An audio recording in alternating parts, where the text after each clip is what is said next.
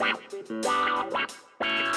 Garantir a segurança das informações compartilhadas nas redes corporativas e possibilitar o acesso rápido e contínuo, sem que o fluxo de trabalho seja interrompido, são alguns dos principais desafios enfrentados por empresas de todos os tamanhos. No entanto, a ampliação do número de pessoas trabalhando em home office, usando redes e dispositivos diferentes, gerou novas demandas para os profissionais responsáveis pela segurança dos sistemas empresariais. Uma das formas de preparar a operação e garantir a segurança das informações é o monitoramento das redes corporativas. Trabalho que possibilita o acompanhamento em tempo real de tudo que acontece nesse ambiente, garantindo soluções rápidas para problemas que possam surgir. Com essa necessidade em destaque, neste episódio do podcast Soluções em Pauta, produzido pela editora Globo, a Oi Soluções nos convida a refletir sobre segurança corporativa e suas ferramentas.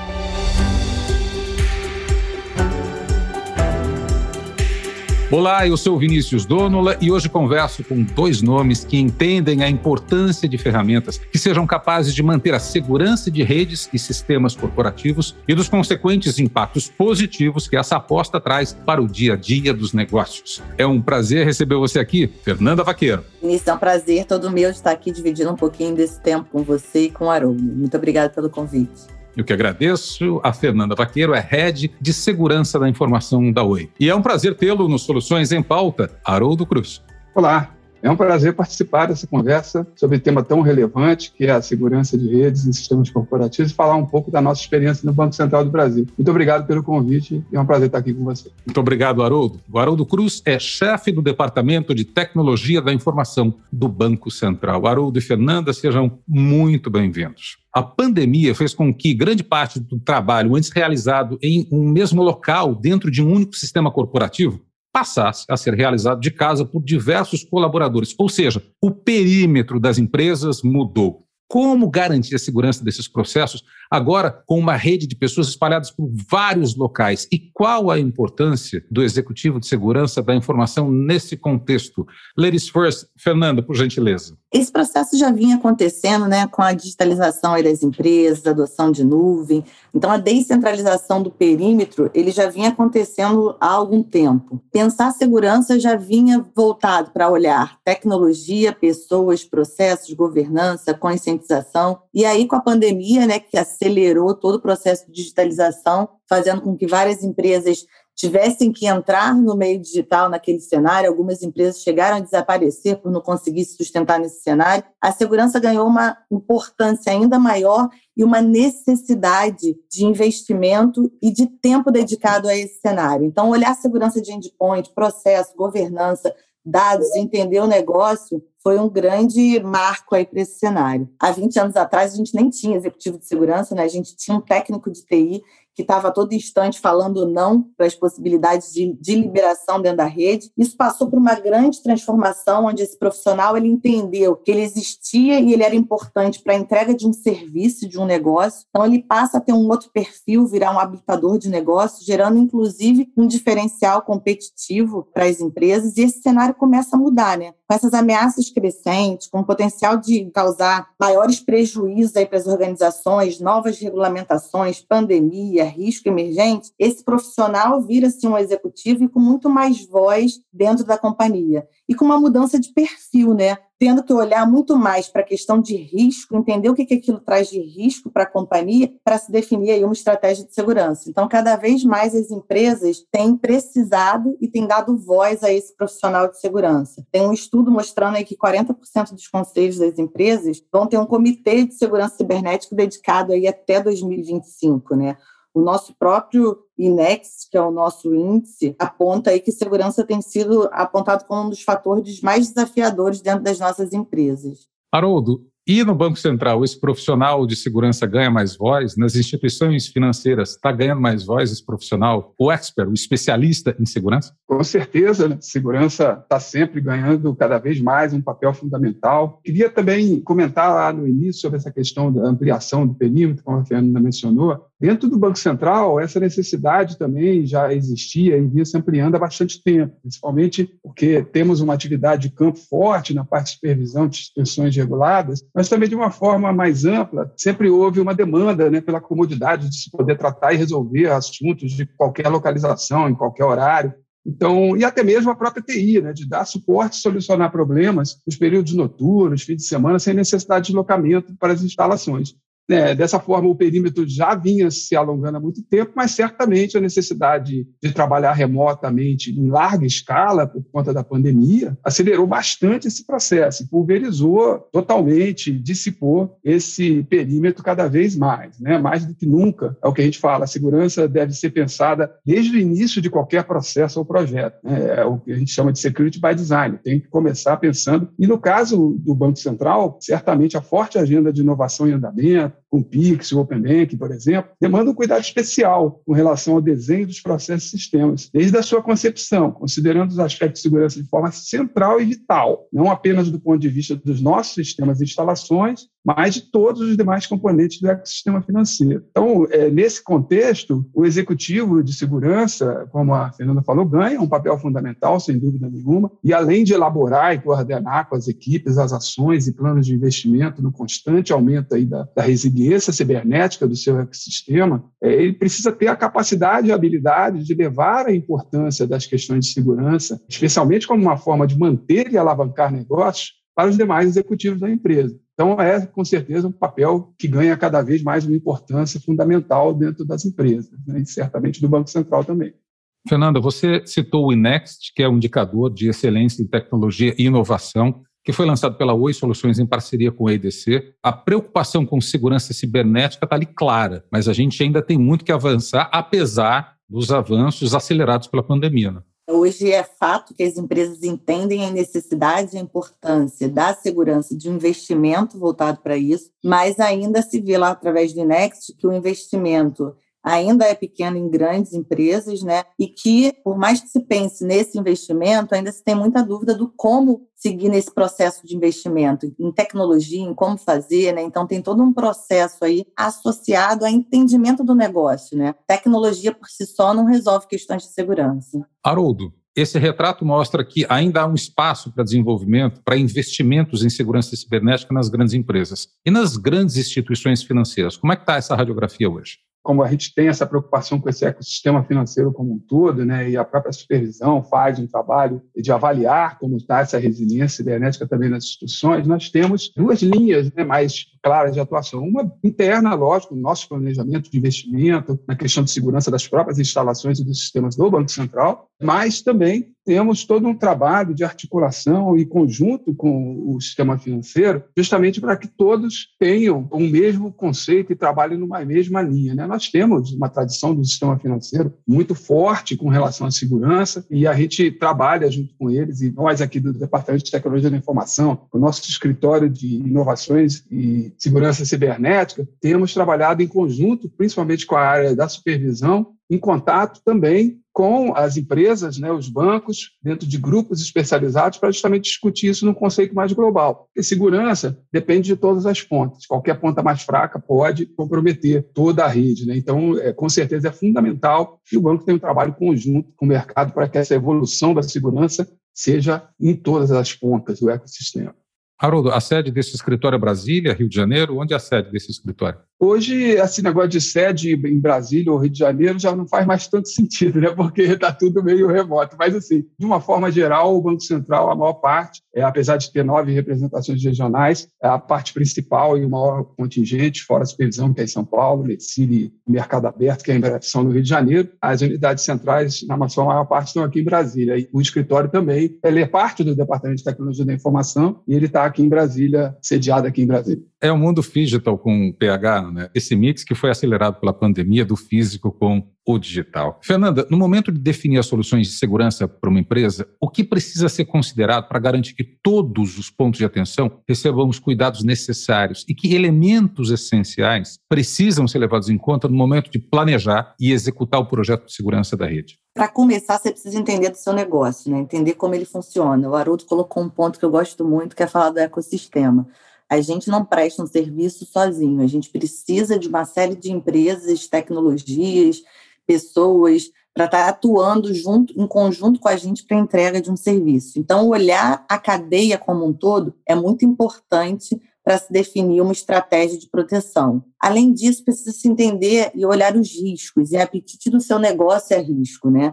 A gente não consegue aí fazer prevenção em tudo, não só por uma questão de custo, mas também por uma questão de execução. Muitas vezes, na hora que você tem que fazer implantar uma solução preventiva, você precisa de uma parada no seu sistema, uma parada no seu serviço, uma janela de manutenção, pessoas para executar, serviço para estar interligado. Então, tem uma série de desafios antes de se começar a definir a tecnologia. Quando você entra na questão de tecnologia, eu acho muito importante trabalhar nos pilares de prevenção, monitoração e reação. Né? O que, a gente consegue fazer preventivo? O que, a gente consegue se antecipar e investir naquele preventivo? E aí a gente atuar com a monitoração como um grande aliado, porque a gente precisa ter visibilidade do que está acontecendo na sua rede, no seu ambiente, no seu negócio. Então, para tudo aquilo que você não consegue prevenir, você precisa monitorar e ter uma atuação rápida de reação. Mesmo para as ações preventivas, é muito importante estar sempre evoluindo nas possibilidades de monitoração e reação em caso de detecção de alguma anomalia.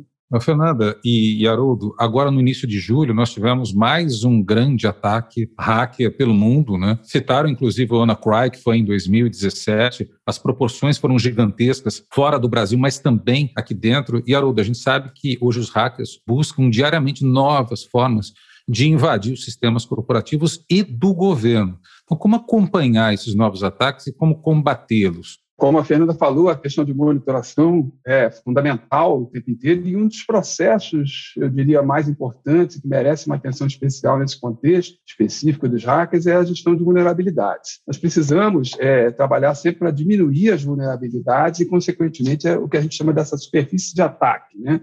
Isso ganha cada vez mais importância conseguir reduzir isso. Segurança 100% não existe, é uma questão que a gente sempre comenta também, é difícil de entender, mas você tem que ter o mais forte possível para que você iniba ou torne a sua instalação menos atraente, já que vai haver uma dificuldade maior. Então, essa redução da superfície de ataque é fundamental. Mas isso certamente se torna cada vez mais desafiador com a crescente e natural evolução do sistema. Né? Para acompanhar, então, esse cenário, principalmente questões das vulnerabilidades que vêm sendo exploradas, é fundamental o que a gente chama de Cyber Threat Intelligence, né, que é uma utilização de serviços né, de inteligência contra ameaças cibernéticas, fazem varreduras na Deep, na Dark Web, geram alertas contra campanhas de cyberattacks, enfim, informações para saber quais vulnerabilidades estão sendo exploradas e comercializadas pelos hackers para que nos antecipemos na prevenção e na correção tempestiva né, de eventuais vulnerabilidades, aprendendo com os erros dos outros né, também.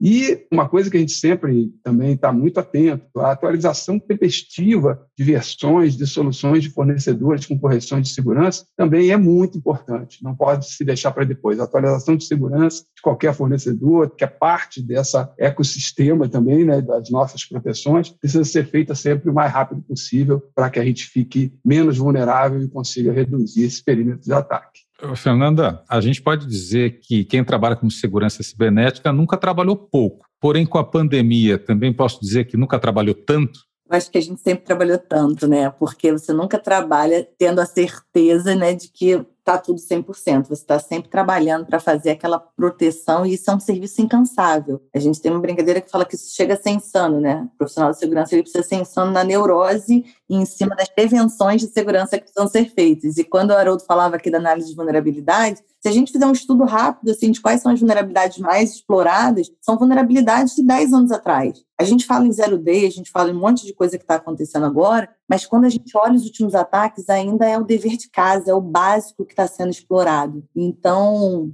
por isso que muito importante com a tecnologia são os processos e a governança em cima disso. E fazer o dever de casa bem feito, né? Fazer o básico. Às vezes a gente quer investir numa série de tecnologias aí de última ponta que também é importante e relevante, mas não pode se esquecer de fazer coisas básicas como privilégios administrativos, como redução de vulnerabilidades básicas, como construção de aplicativos aí sem problemas de segurança. Então, a gente ainda fala muito do básico. A gente sempre trabalhou muito, está trabalhando mais ainda, e eu não vejo uma redução desse trabalho né, a curto prazo, até porque a gente tem um desafio grande, que são profissionais prontos para esse mercado. O profissional hoje é um desafio, e por isso até muitas empresas entendem como importante, como estratégia do seu negócio, fazer parcerias com empresas que hoje já têm áreas de segurança estruturadas. E aí eu acho que, inclusive, a Oi Soluções é um grande parceiro para poder ajudar nesse cenário aí as empresas. Quando o assunto é segurança cibernética, a gente é sempre muito delicado ao falar de aumento de número de ataques, né, valores pedidos por resgate, eh, sequestro de dados. Existem alguns números estrategicamente publicáveis, Haroldo, sobre aumento de ataques nesse período pandêmico?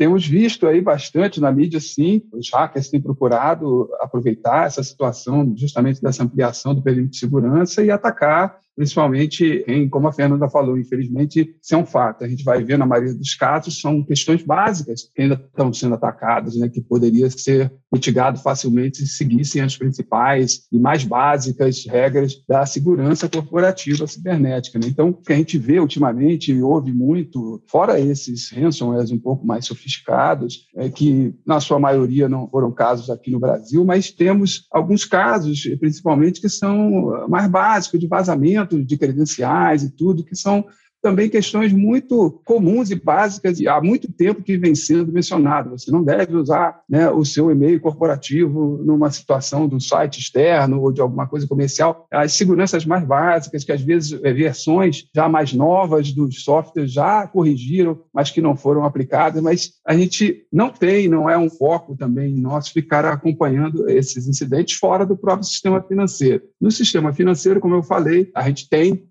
aí uma segurança bastante robusta já na maior parte das instituições, e a gente faz esse acompanhamento junto com a supervisão desse trabalho já há muito tempo, e a gente não viu um grande aumento de casos assim considerados graves. Ataques a gente tem milhares todos os dias, todas as instalações, né? A Fernanda sabe disso. Mas a gente vai nas diversas camadas da nossa segurança, vão barrando esses ataques, e o contexto é esse: que você pare esses ataques antes deles chegarem em algum ponto que cause efetivamente algum dano. Né? E nisso a gente vê que a maior parte do setor financeiro, todo o sistema financeiro e mesmo o Banco Central, tem tido sucesso, né? de, com as suas mitigações, com as suas camadas de segurança, tem barrado os principais ataques e esses mais significativos que a gente vê em algumas situações. Mas, Haroldo, pergunta difícil aqui. Eu preciso manter a agilidade do meu negócio, mas eu não posso comprometer a segurança do meu negócio. E aí, quais são as ferramentas que eu utilizo para conciliar esses dois universos aparentemente paradoxais?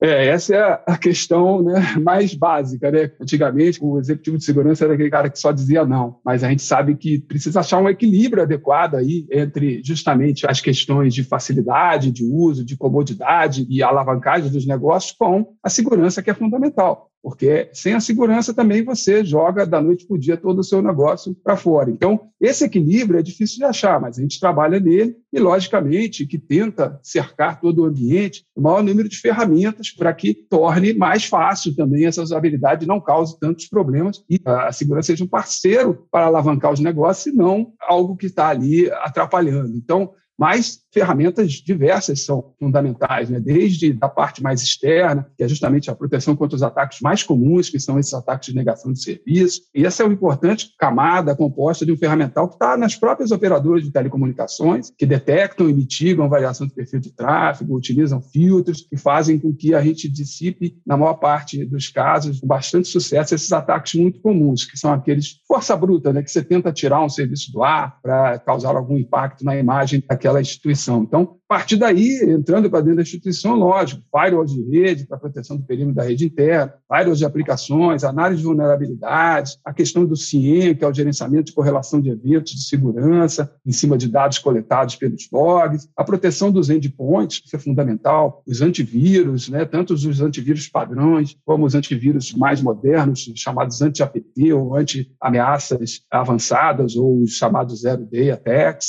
o Data Loss Prevention, detecção de comportamento comportamentos anômalos na rede. Todas essas ferramentas são fundamentais para tornar esse perímetro mais seguro. Mas é fundamental que as ferramentas estejam integradas aos processos existentes e aos que inevitavelmente vão surgir, que é essa questão de não atrapalhar os negócios. Né? Sem essa integração, as ferramentas podem dificultar que a segurança seja implementada desde o início dos processos, que é o que a gente falou aqui no início também, que eu comentei no início, que você tem que pensar o seu processo novo de negócio e repensar, eventualmente também os mais antigos, todos com a segurança como ponto central desde o seu início de projeto. Né? Entendo, Haroldo. Mas, por exemplo, na pandemia, e a gente falava muito sobre isso em outros eventos online com a própria Fernanda, num primeiro momento, houve a necessidade de você se expor, assumindo riscos por causa da pandemia, para a manutenção do negócio. Isso muitas empresas tiveram que se expor, não, Fernanda, a despeito de fragilidades, de vulnerabilidades de segurança para digitalização ou transformação digital do seu negócio nesse momento de pandemia, né? O risco ele vai sempre existir, né? E é exatamente isso. Ninguém esperava uma pandemia. Tinha várias empresas que tinham um plano de cinco anos que teve que ser antecipado aí um mês.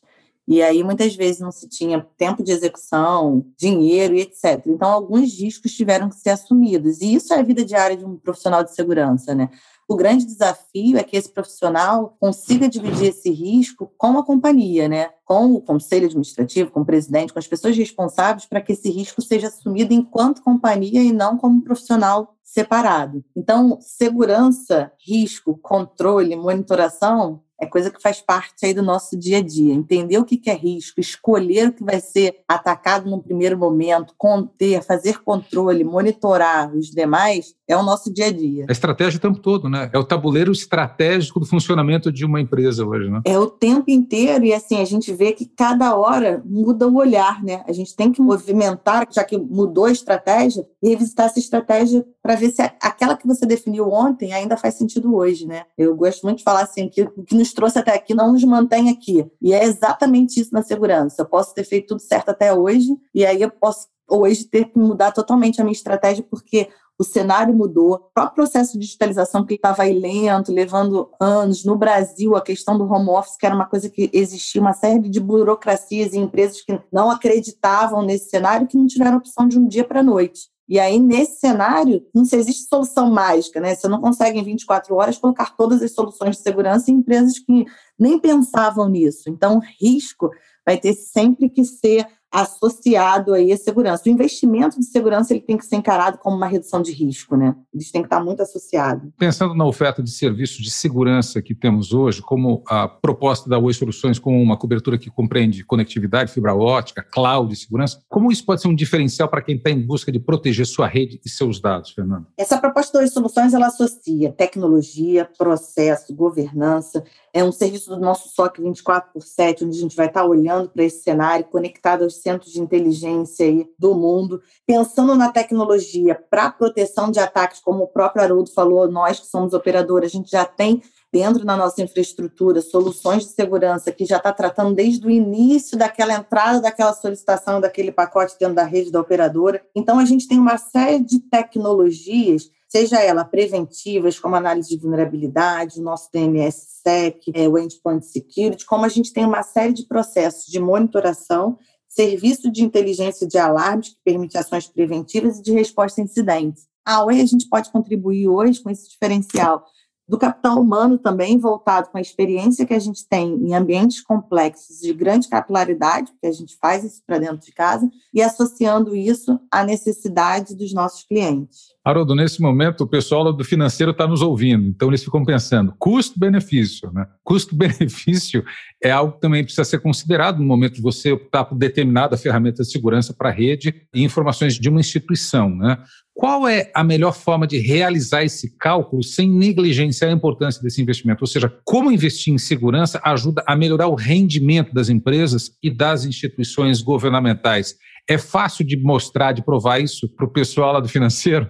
Essa sempre foi uma luta, mas é, vem mudando um pouco, é, porque realmente, justamente com o aumento dos ataques, a publicidade desses ataques e alguns ataques mais emblemáticos, com efeitos e impactos bem significativos, que a gente viu em algumas situações aí afora, isso cada vez mais traz para o mundo real e traz essa visão da importância da segurança. Né? Então, esse investimento constante em segurança é fundamental, já que cada vez mais precisa permear os diversos processos organizacionais. No caso do BC, como de outras empresas, logicamente, mas a gente lida com sistemas de altíssima criticidade e informações com extrema sensibilidade. Então, esse investimento precisa ser não só constante, mas também muito meticuloso, tanto no seu planejamento quanto nas escolhas das soluções. Né? Então, as ferramentas que se integram aos processos existentes, trazendo segurança eles sem engessá-los, que isso é importante também, que conseguem conversar com as demais ferramentas de segurança, tem um potencial maior na nossa visão de ter o um melhor custo-benefício. Tem que ser algo que se integre ao que estava já composto aqui. A Fernanda mesmo comentou, né? A segurança é composta por camadas, né? E certamente é necessário ter as camadas mais fundamentais e básicas de proteção bem consolidadas e integradas aos processos e gradativamente, frequentemente, agregando e evoluindo as camadas mais sofisticadas que dependem dessa base. Sem essa base principal, e a Fernanda comentou muito adequadamente isso, né? A gente vê muitos ataques que hoje estão explorando vulnerabilidades antigas. São coisas bem básicas como phishing, são também é, muito divulgados, mas continuam causando impactos algumas vezes e, trazendo vulnerabilidades para alguns ambientes. Isso é muito importante e também, o que já foi comentado com a Fernanda, mas eu gostaria também de ressaltar, uma governança adequada de todo esse processo, com definição de políticas bem estruturadas, também é muito importante. Agora, o custo-benefício é uma coisa que, felizmente, pelo infeliz estado de ter muitos ataques atualmente, acaba hoje sendo mais fácil do que já foi no passado convencer né, as pessoas e os executivos da importância desse investimento. Fernanda, para encerrar a gravação do nosso podcast, você concorda com o Haroldo? Por conta da maior publicidade, está cada vez mais fácil de provar que segurança é um bom investimento? Plenamente, né? Se a gente falasse do passado e a gente fizesse uma associação de seguro de carro, né? Há 20 anos atrás, você comprava um carro zero, você tinha dúvida se você botava ou não no seguro. Muitas pessoas optavam por sair sem seguro. Hoje, eu não dou um passo sem saber se está assinado, se eu posso bater ele na esquina, se eu posso ser assaltado. Aqui, os ataques eles se materializaram e viraram notícias em grandes meios de comunicação mostrando aí a paralisação de negócios, impacto inclusive em vários países, isso já se fala por si só, né? Quando as pessoas leem alguma notícia nesse sentido, elas já até te perguntam o quanto a gente está nesse cenário. Se a gente tivesse um ataque daquele tipo, como que a gente poderia reagir ou qual o impacto que a gente teria. Então começa a ter um movimento inverso das próprias áreas que estão responsáveis pelo orçamento, do próprio board da companhia, está interessado e envolvido na proteção do seu negócio. Bom, muito obrigado pela participação de vocês hoje aqui. É sempre bom ter acesso a informações esclarecedoras sobre um tema tão importante como este. Eu diria, é essencial para qualquer estrutura empresarial. Haroldo, muito obrigado pela sua participação. Eu que agradeço o convite. Prazer estar aqui com vocês. Prazer, Fernanda. Prazer, Vinícius. abraço. Fernanda, muito obrigado. Foi ótimo, muito obrigado, Vinícius. É sempre muito bom estar com você. Haroldo, muito prazer. Acho que foi uma troca aqui excelente. O Soluções em Pauta é um podcast produzido pela Editora Globo e apresentado pela Oi Soluções. Espero que todos tenham aproveitado as informações. Muito obrigado aos ouvintes que nos acompanharam até aqui e até uma próxima oportunidade. Tchau!